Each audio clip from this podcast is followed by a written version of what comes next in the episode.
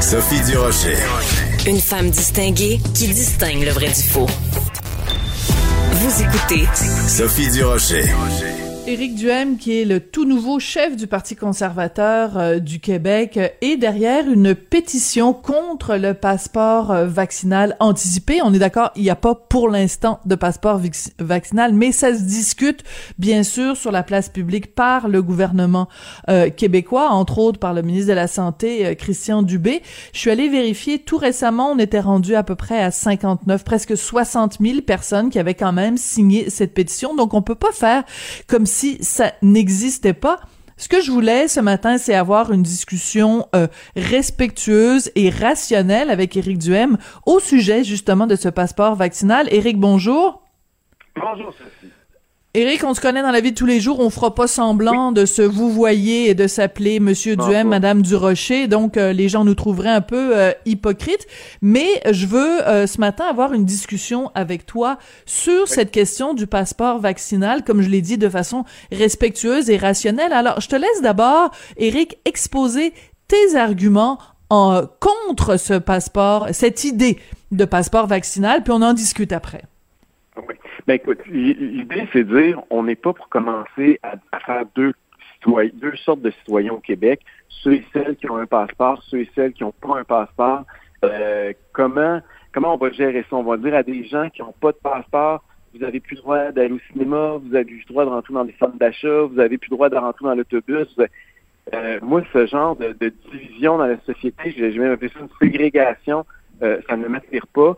L'autre truc, c'est que la vaccination, si on veut faire ça, c'est une façon de détourner, de vouloir obliger les gens à se faire vacciner. Parce que si les gens peuvent plus travailler, peuvent plus se déplacer, peuvent plus magasiner, euh, on comprend que ça veut dire c'est une façon de les obliger, mais que constitutionnellement, ça passerait probablement pas le test de la charte. Donc, on, essaie par en arrière de faire ce qui ne fonctionne pas par en avant. Et le choix de se faire vacciner ultimement, il nous appartient. C'est-à-dire que en tant qu'adulte euh, informé, on a le droit ou non de se faire injecter quelque chose dans le corps. C'est une décision qui est très personnelle. Quant à moi, c'est pas au gouvernement à prendre cette décision-là en mon nom. Et d'autant plus que le vaccin protège d'abord et avant tout la personne qui se fait vacciner. Donc, l'impact principal, c'est sur celui ou celle qui se fait vacciner. Donc, si elle choisit la personne de se mettre à risque plus que les autres, mm-hmm. ben, il faut à un moment donné respecter son choix. D'accord. Bon, alors tu, tu exposes ton point de vue. Je te répondrai à ceci. Tu mélanges un petit peu les choses. C'est-à-dire, dans les exemples que tu nous as donnés, tu as parlé de rentrer dans un cinéma, qui est une entreprise privée, et tu as parlé aussi de l'exemple d'un autobus. Un autobus, ben, ça appartient à la ville, donc c'est c'est public. Donc, euh, on, on, mélange un petit peu les pommes et les oranges. Un passeport ben, vaccinal... J'ai pris les exemples qui sont donnés quand on parle d'un passeport vaccinal. Je sais pas, toi, tu mettrais où le passeport vaccinal? Tout, tout parce que les exemples qu'on a donnés, c'est moi, c'est les exemples que j'ai lus, c'est pas des exemples que moi j'ai inventés. Là. Ben moi, je, je le mettrais le passeport vaccinal, Eric, pour des entreprises privées. Je te donne un exemple, ok?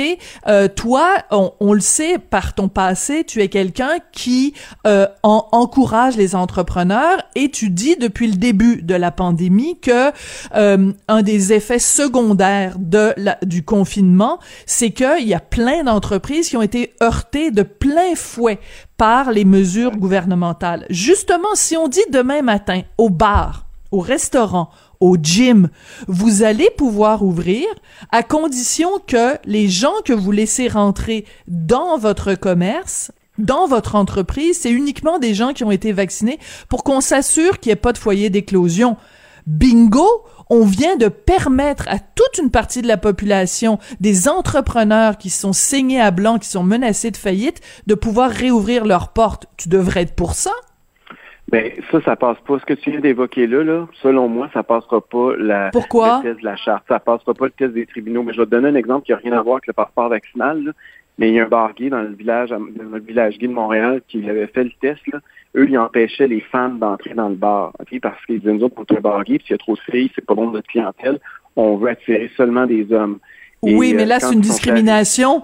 C'est une discrimination qui est inscrite au, euh, dans la charte. C'est-à-dire qu'on peut pas discriminer selon euh, le ben, sexe, l'âge, la race, l'orientation sexuelle. Là, c'est de dire, on veut que vous montriez patte blanche. Comme, comme on le fait quand on voyage, on est vacciné contre la fièvre jaune. Oui, mais ça, c'est sur ton état de santé. Ton état de santé, d'abord, ton dossier médical, je faisais de l'information confidentielle. Même ça, ça pose un autre problème euh, par rapport à l'exposition de nos données personnelles. Euh, et le, fait que c'est pas, c'est pas si clair que ça. Aux États-Unis, Joe Biden vient de dire qu'il n'y en aura pas de passeport national. Il y a des États américains présentement qui non seulement sont, sont contre le passeport vaccinal, mais qui empêchent quiconque. Eux autres, ils sont proactifs. ils passent des lois présentement pour empêcher que les gens puissent exiger un passeport ou que ce soit en disant que c'est de la discrimination. Euh, donc, ça va être ça va être considéré comme une nouvelle forme de discrimination. ça va être un gros, gros débat. On le réalise pas, mais ça pourrait être très important ce qui est en train de se passer et euh, avec le, débat sur le passeport vaccinal. Puis ailleurs, on voit beaucoup de politiciens qui sortent pour rassurer la population en disant non, non, on va respecter votre liberté de choix et on va euh, vous permettre de, de continuer à travailler puis de continuer à vivre en société, même si vous n'êtes pas vacciné. Alors qu'au Québec, euh, le mm-hmm. ministère de la, le ministre de la Santé, tu l'as dit, euh, Christian Dubé, lui, il a ouvert la porte. Il a même demandé un avis du, de l'INSPQ, l'Institut national de la santé publique, et il n'y a personne au gouvernement qui a refermé cette porte-là. Puis moi, je suis très inquiet de ça oui, mais tu connais bien Israël, tu connais bien euh, Israël. C'est pas c'est pas une dictature, c'est pas au contraire, c'est un des pays euh, justement dans cette région-là de la planète, un des pays les plus ouverts. C'est la seule démocratie. On est d'accord? On, on, a déjà eu des discussions toi et moi là-dessus.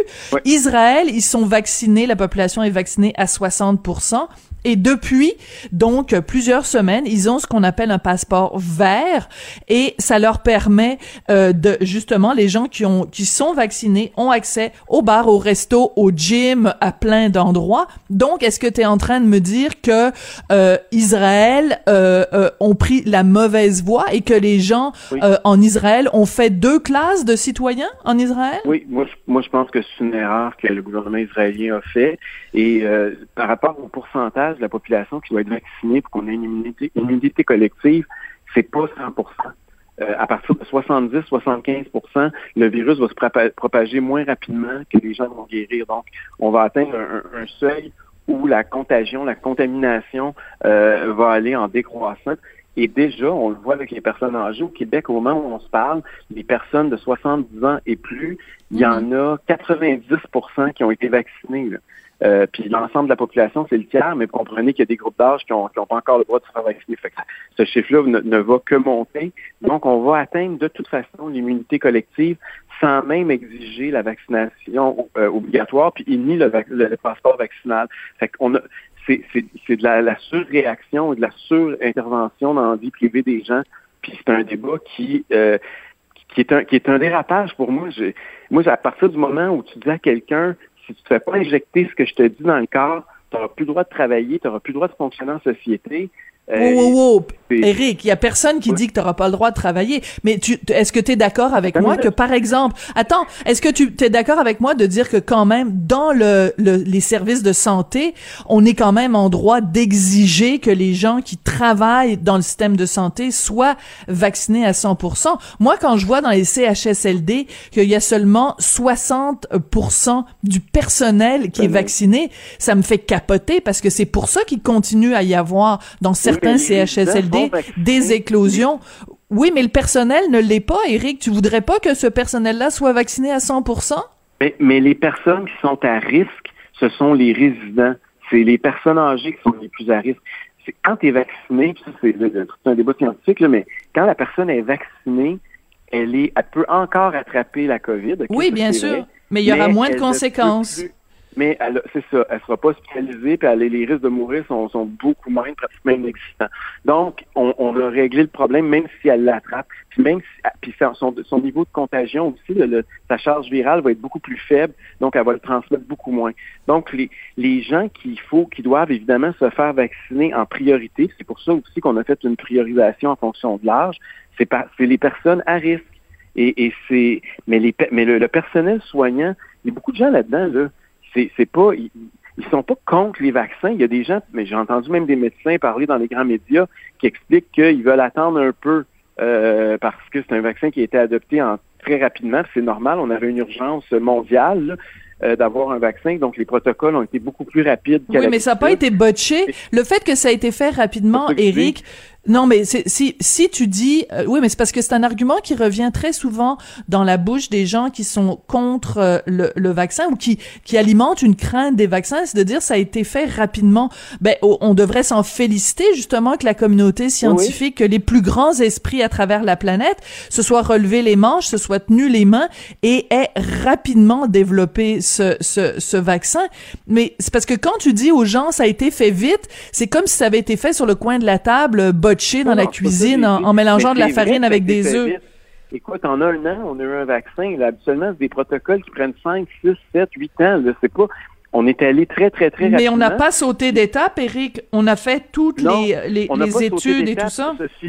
Mais il y a plein de choses qu'on ne connaît pas. comme par exemple, je vais donner un exemple très concret. On ne sait pas combien de temps, regarde, on a tout un débat pour savoir est-ce qu'il va falloir se faire revacciner tous les ans ou pas. Parce que, évidemment, on n'a pas eu plusieurs années pour tester, pour savoir combien de temps. Il y, a encore de l'inconnu. C'est pas, euh, c'est correct, là. C'est pas, je suis pas en train de dire qu'il faut pas se faire vacciner mm-hmm. pour ça. Moi, moi-même, je vais me faire vacciner dans quelques semaines. Mais mais je veux que les gens puissent avoir la liberté de choisir. Moi, je pense que le rôle du gouvernement, c'est pas d'obliger le monde à se faire vacciner, ça va juste alimenter ceux qui sont contre le mhm. vaccin encore davantage.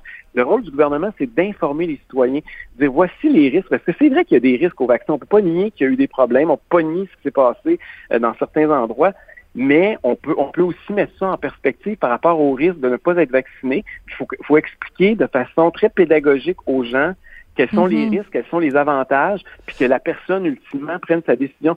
C'est la différence entre moi puis les gens qui sont interventionnistes. Moi, je pense qu'il faut faire confiance à l'intelligence du monde, puis le rôle du gouvernement. Bon, ben parlons-en de l'intelligence du monde. Ok, je suis allée voir sur euh, sur le, le site de ta pétition, et bon, évidemment, j'ai pas regardé nécessairement les commentaires des des 56 000 personnes qui avaient qui avaient signé, mais il y a beaucoup de coucou là-dedans, Eric. Il y a des gens qui qui parlent de Bill Gates, puis je veux dire c'est c'est plate. Je sais que tu peut-être que ça part d'une bonne intention de ta part, puis t'es pas responsable de tous les gens qui s'allient à ta cause, mais en formulant les choses, la façon dont tu le formules, t'attires des gens qui euh, croient à un complot, puis croient que c'est les puces, puis Bill Gates, puis tout ça.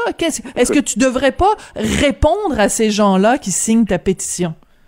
D'abord, présentement, après 13 mois de pandémie, de confinement, je peux te dire que la santé mentale collective, là, c'est pas juste au Québec, c'est mondial, la santé mentale est affectée. Euh, on est tous déséquilibrés, on manque de socialisation, on a tous une détresse psychologique intérieure, en tout cas plusieurs d'entre nous.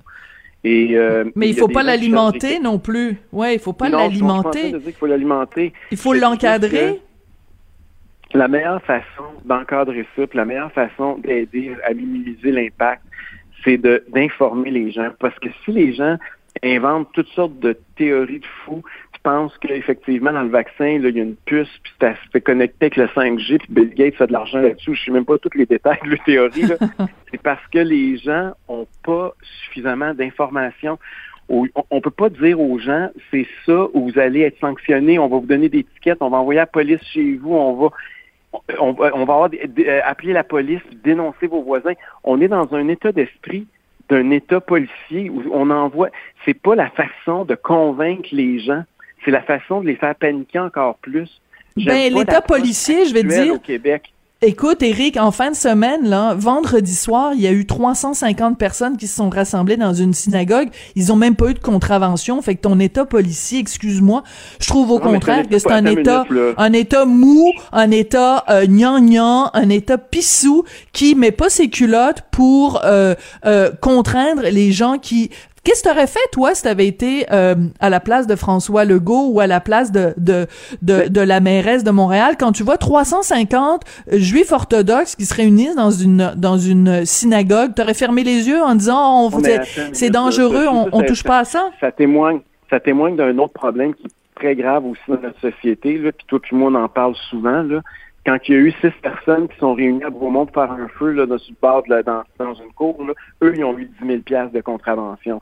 Quand il y a 350 personnes qui se réunissent, c'est un groupe religieux minoritaire, euh, là, le gouvernement ose pas au nom de la rectitude politique. je pense que c'est plus ça que le respect ou non des règles dans ce cas-ci. Puis je, ne veux mm. pas faire de, de, de, de, de je veux pas pointer des groupes du doigt, là, mais c'est clair qu'ils veulent pas s'embarquer là-dedans au nom de la rectitude politique. Ça n'a rien à voir. Si ça avait été euh, dans une église catholique, crois-moi tout le monde aurait eu une contravention.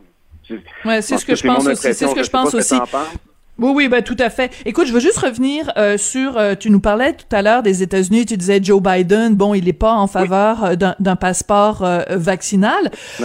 Au, au, cours des 24 dernières heures, ce qu'on a appris, c'est que l'Union européenne se dirige vers la, la, la position suivante les Américains vaccinés. Donc, ils vont avoir une preuve de vaccin. Donc, un passeport vaccinal, vont avoir le droit d'aller dans les 27 pays membres de l'Union européenne. Est-ce que tu trouves pas tout d'un coup que euh, peut-être aux États-Unis ils vont trouver ça super le fun tout d'un coup d'avoir un passeport vaccinal? Ça leur permet d'aller à Paris puis en Grèce? Écoute, ça, chaque pays est souverain, puis chaque pays va adopter, ou, chaque euh, rassemblement de pays ou confédération euh, va adopter des règles. Euh, non, non, mais Eric, Eric, réponds-moi clairement. Toi, si on dit demain matin... J'en ai un passeport vaccinal, Sophie. Quand tu vas dans certaines régions du monde, oui? tu arrives avec ton, ta preuve de passeport de, vaccin. OK? Là, on parle d'un exemple pour voyager, pour partir à l'autre bout du monde. Euh, Donc ça, t'es pas, pas contre. chose que d'aller pas contre. au coin de la rue ou d'entrer dans un cinéma. On s'entend-tu qu'il y a une différence entre les deux? oui, je suis d'accord. Mais donc, tu es d'accord pour le passeport vaccinal pour les voyages euh, entre les pays? Je veux ben, juste clarifier ce point-là. On n'a pas à s'ingérer dans les politiques extérieures des autres pays. Moi, ce que je, moi, mon, mon intervention, c'est chez nous. Et, et euh, moi, moi, je, je me présente pas pour être président de l'Union européenne. Je me présente pour être premier ministre du Québec. Puis moi, c'est sur les lois québécoises que je veux intervenir. OK. Alors, une dernière question. Euh, hier, tu étais à Tout le monde en parle. À un moment donné, Guilla Lepage euh, euh, a voulu te ressortir une, une citation qui datait de 2017, quelque chose que tu avais dit à la radio. Et tu as répondu avec beaucoup d'à-propos à Guilla Lepage. Ben, moi aussi, je pourrais jouer à ce jeu-là. Je suis prêt à vous sortir euh, des, des, des, citations euh, qui vous mettraient dans l'embarras. Alors, j'en ai une que tu aurais pu euh, proposer à Guilla Lepage. C'était l'époque à RBO où euh, il s'était moqué euh, de la l'orientation sexuelle de Michel Louvain. On écoute ça. Oui, allô? Oui, allô? Oui, Madame Brossard. Oui. De Brossard. Exact. Michel Louvain ici. Oh, il y a beau brumet. Merci, Madame Brossard. Hey, Monsieur Louvain, vous savez pas ce que j'ai entendu dire à votre sujet? Non, quoi? Ben, la rumeur qui coule, là. Je sais pas laquelle. Eh oui, vous savez, la rumeur comme quoi vous seriez rien qu'une grosse... Euh, Madame Brossard, il faut tout de suite passer à la question. Est-ce qu'il aimerait ça, euh, Guy Lepage, qu'on lui rappelle ça? Ben, c'est ça. Est-ce que c'est digne d'être euh, un animateur de la grande émission, la grande messe dimanche à Radio-Canada? Moi, c'est pour ça que j'y rappelé ça, parce que c'était pas, mon but, c'était pas de le planter, mon but, c'était d'exposer nos mes idées et d'avoir un débat sur la place publique. Mais je trouve que, tu sais, c'est sûr que quand on anime une émission puis qu'on fait dans dans des débats, c'est sûr que quand j'avais des invités, je les brassais, puis des fois, puis toi aussi tu le fais, Sophie, c'est normal, tu veux avoir une meilleure entrevue, tu veux que la personne sorte de sa cassette, puis son, chemin tracé d'avance, puis tu veux la faire euh, réagir à chaud sur des trucs. Puis des fois, tu veux aussi, tu veux que les, les, euh, les auditeurs puissent s'appeler, puissent interagir, provoquer une réaction chez eux, fait que tu, pousses des idées et tu, tu brainstormes à voix haute puis prendre ces extraits-là pour dire, pour comparer ça à des, extraits d'un discours politique, je trouvais ça un petit peu bizarre parce que c'est sûr que maintenant j'ai une nouvelle responsabilité. C'est sûr que je suis pas en train de dire que je vais devenir cassette, là, mais c'est clair qu'il y a des choses que je vais devoir me garder une petite, une petite gêne, puis je pourrais plus réfléchir à voix haute. Quand je vais parler, je parle plus juste en mon nom personnel, je parle au mm. nom des 14 000 membres du Parti conservateur, des centaines de milliers de Québécois qui nous appuient. Donc, il faut que je tienne compte de ça. Euh, et, j'ai une responsabilité qui va avec le, mon nouveau job.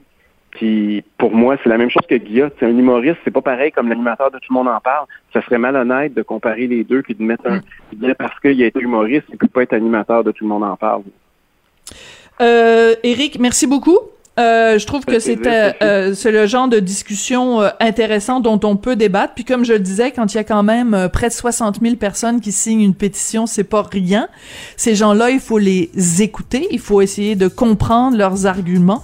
Euh, et il faut euh, essayer de comprendre comment justement on peut, comme société, avancer au lieu de se pitcher des noms puis des insultes. Merci beaucoup, Éric Duhem, donc nouveau chef du Parti conservateur du Québec. C'est un grand plaisir, Sophie. À bientôt.